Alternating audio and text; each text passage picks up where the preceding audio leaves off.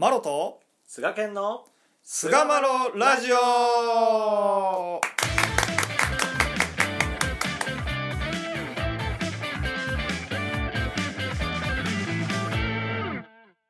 さあそれでは始まりました。第414回菅マロラジオ、はい。えー今回は親様40年祭について、えー語り合っていきたいと思います。どうぞよろしくお願いいたします、はいよろしくお願いいたします。えー親様ね40年祭というとパッと思いつくのが強制売価運動ですね。そうですね。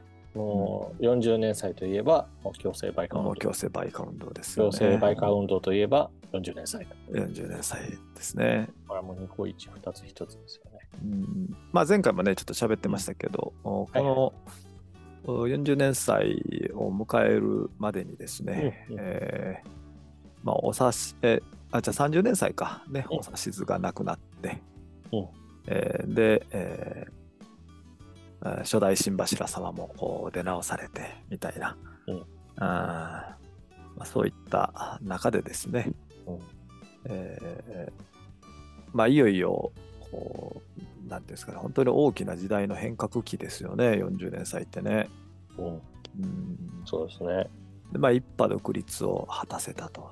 うん。いうことですよね。うんううん。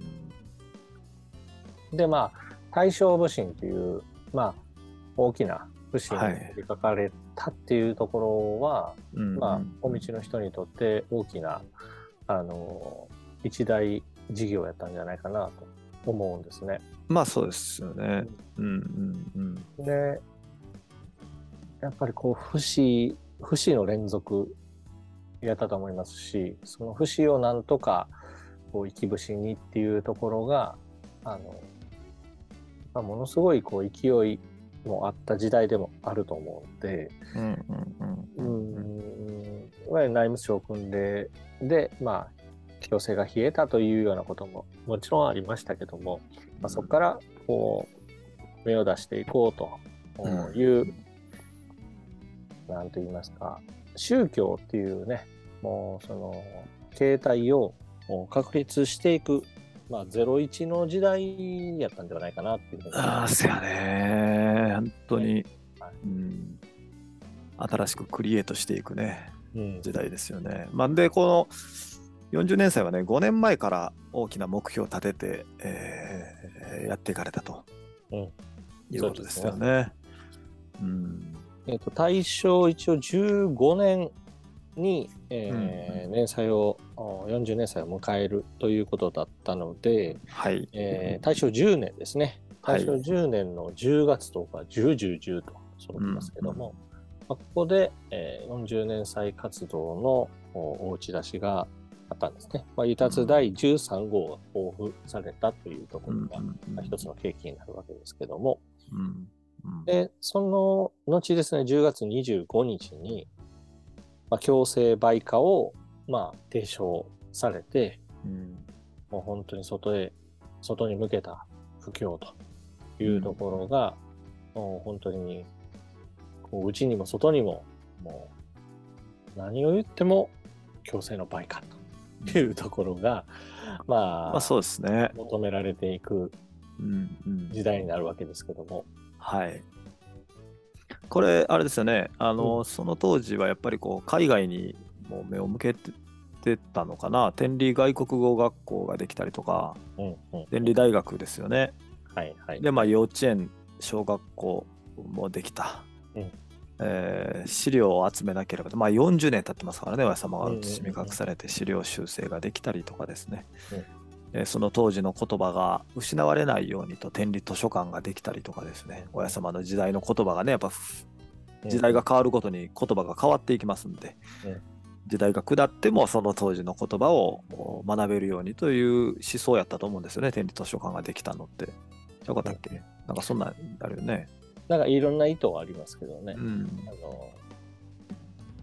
の、ものすごい規模のでかい図書館を建てたなとは思いますけど、ああとまあそのね神様の言葉は自分たちで印刷しようというところで、うんうんうん。ね、協調印刷所ができたりとかですね、うんうんうん。まあ、そういったこう思想も宗教としてのアイデンティティというか思想というか、まあ、そういうのをしっかりと確立していこうという意図がすごく感じられますよね。うんまあその一派独立を果たしたっていうところから、まあ、あの教団の規模としても非常に大きくてですね、うんえー社会からの注目も高いと。で社会に対してこう公的なまあ宗教団体としてうんあのハード面をこう整えていかなければならないっていう要請が非常に強かったんではないかなと。やっぱ社会に対する責任もね大きくなってきたからうんやっぱあったやろうしね。大きかったんではないかなと。まあ、なんやったらその時に作られたさまざまなそのハードハードですよね。学校、えーとか資料修正部、えー図書館、まあ、印刷所などは現代にも引き続いてですね形を変えながらあー続いてきているっていうところを見るとですねいわゆるここが、まあ、天理教が宗教として、まあ、いわゆる近代化っていうものが図られた基種のポイントになるんじゃないかなっていうふうに、まあ、僕自身は見てる。うんなるほどね。はい。ほんでやっぱこの辺から若者たちが台頭してきてるようなイメージがあるんですよね。あ、そうやっですね。ぱり2代目信仰者たちがすごく台頭してきてうんうん自分が助けられて入信したわけじゃないっていううんうんあの宗教2世じゃないですけれども、うんそういう人たちが現れてきてその人たちの活躍ができるようになってきたっていうのも大きいのかなと思うんですよね。時代の空気、大正デモクラシーというような、ね。そういう追い風もあったんではないかなそうですね。宗教に対する弾圧っていうのが少しまあ緩んだというか、うんあでまあむしろ宗教の力を借りようっていうような、うんうん。あのそういう空気もあったと思うんですよね。うん。思想的なものにものすごくこう、えー注目がされるっていうようなそうですね。神秘的なものをこう検証するみたいな動きも、まあその時代あったっていうふうに聞かせてもらいますね。そうですよね。でまあ天理、えー教青年会の帯同期があって、まあ、東京青年会ができたりとかでうんその後大阪青年会ができたりとか、うんまあ、そういったね帯同期から大正7年に天理教青年会が創設されるということになってきて、まあ、その東京青年会大阪青年会の中心人物となってた増野お道置先生が、うんうんまあ、結局その若い人たちのまあ圧倒的なカリスマというか、うん。あになっておられたのかなと。でそのままそのカリスマがこの40年祭活動を牽引していく中心人物になっていかれたのも40年祭かなという感じがしますね。そうですね。はいうんまあ、あのこの辺の時代を語るにはやっぱり増野古説さんは外せないかなというふうには思います。ないですよね。でまあ結局その、まあ、収容化の前は別化っていうのがあってね、うんえー半年間、うんえー行く天理教皇別化か、うん、そうですね。ねっていうところがあって半年間うん行くと。でまあこれはもうし布教師を育てるっていうようなあれやったんかな。そうですね。もう即不況ねです、即布教。まあ終わってからそのまま単独布教に出られるような方も多かったそうなんですけれども、うんうんまあ、それぞれこう、あの信者集め所に宿泊して、えー学校に別科に通うということなんですけども、まあ、こう200名ぐらいその当時まあ200名ぐらいがまあまあというようなところがですね、うんうんえー増野道置さんが別科の校長になってですね凄まじいこう教理を解き出すわけですよねやっぱり。でまあ言うたらもう倍々の増加を見せてですねうん別科生でも溢れ返るというようなあれになってますよね。そうですね。うん。えー大正10年に、えー初めての1000名を超えて、えっとうん今今のその教会本部の規模感で見た時の1000人っていうと、うん、ああなんかまあそんなもんなんかなみたいな感じで思われるかもしれないですけど今とは比べ物ならんぐらいあのおじばは発達してなかったので、うん。まあその時代に1000人が、ね、しあの団体で、えー半年間ですか収容してっていうことは本当にごった返してたんではないかなというふうに思いですね。ますね。まあ、エエネルギーが充満してたような感じはあったでしょうね。うん。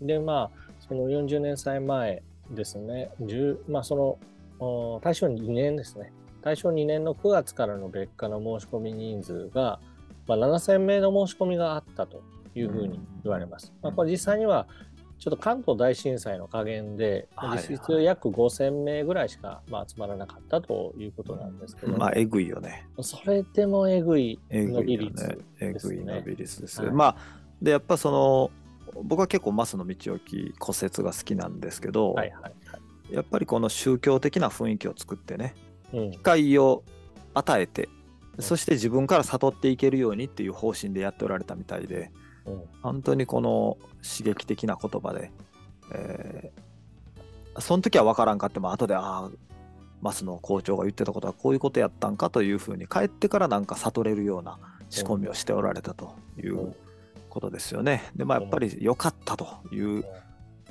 おじば素晴らしいと別科は素晴らしいというのがですね、すごいこの伸び率でもねあの感じられますよね。行ってよかったっていうなるほどがやっぱりこんだけの人になってきたんだろうなという感じがねしますね。本当ですね。あの布教するっていうその、まあ、形とその本部で取り継がれるその神のと言葉仕込まれるその言葉の内容があの帰ってから実行する中に分かってくる分かってくいうる。これが素晴らしいですよね。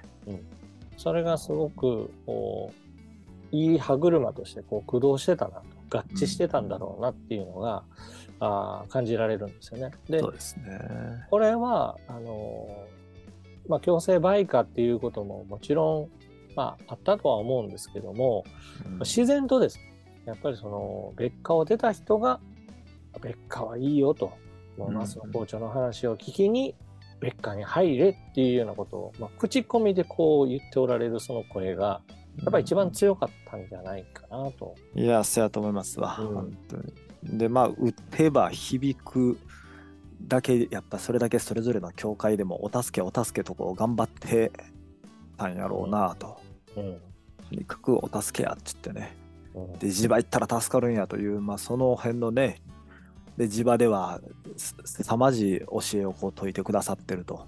うんこの辺のね、地方と地場の両方のこの雰囲気というのがね、見事に噛み合ったのがこの40年祭やったんだろうというふうに感じますね。本当そうですね。で、まあ、この40年祭はね、あの、3回に分けてされてるんですよね。そうですね。はい。1月15日、うん20日、25日とですね、え3回に分けて、えー中山正禅二代新柱ですよね、うんえーが最終で、えーうん行われたと。うんうんいやー、これもう、えーまあ、トータルで、トータル人数で言うとですね、うんうんおじばえ参拝した者の数っていうのが65万人を超えているとうんお言われているんですね。いや、本当に大変なあ騒ぎであっただろうなとうん思うところです。んで、実際その、強制売価運動ということで、えーお道としてはもう一丸になっても売価売価ということで、うん。えー取り組んでいくわけですけども大正9年の末の教会数は、えー4066うんであったとうん言われるんでありますが、うん。まあ、大正14年の末、まあ、これはあ連載40の直前ですよね。ー直前はいですけども、はいこの時には7478の数になり、うん。えーうん。15年には8621という、うん。まあこれはもう教会数としては倍を、おになったと。そしてまあ教師数ですね。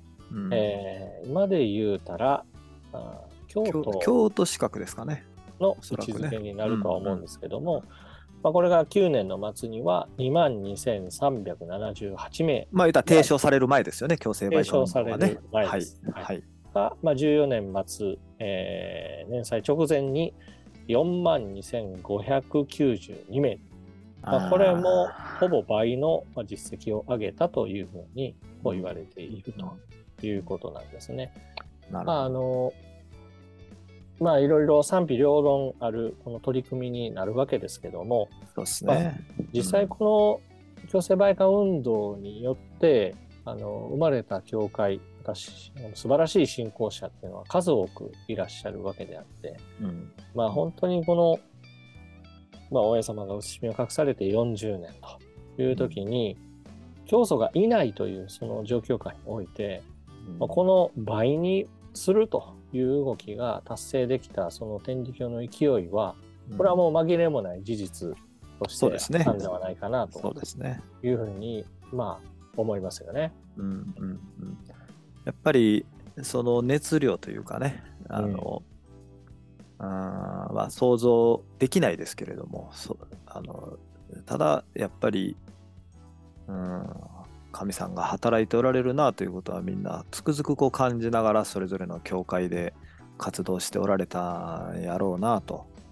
うんで実際にこの助けの実っていうのもやっぱり多く神の不思議、まあ、神秘主義とか心霊主義とかねようん。くそういう言葉がこの時代の文献を見てたらうん。出てきますけど、うん。やっぱり神の不思議によってうん。助けられていった人たちがね、その強制売価という声に応えて、うんえー懸命にお助けに、えー振り絞って行かれたという結果としてのまあこういうことなんだろうなとこれがまあ40年祭ですね。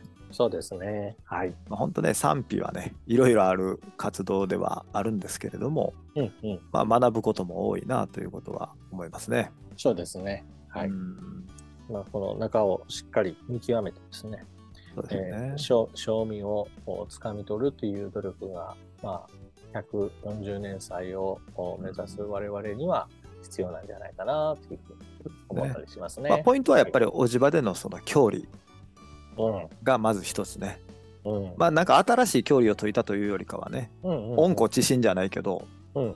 あの親様が言っておられたことを、うん。あのしっかりと解釈して伝えたっていうことですよね。これがやっぱり一派独立っていうところを大きく、まあ、影響してるかなと思います。そうですね。そうですね。はい。まあ、うん。いわゆる神道の背景下にあったところを、まあ、半歩、まあ、もうちょっと抜け出せたっていうところがうんうん親様の教えを、ねうん。そのまま解けたと。解けるっていうで解く力のある先生もおられたと。うん。うん。うん。でそれに応えてお助けをしたとうんうん。いうところのがやっぱこう強く学べるうところかなというところですね。はい、はいというところで第414回親様40年祭を終わりにいたしたいと思います。はいどうもありがとうございました。ありがとうございました。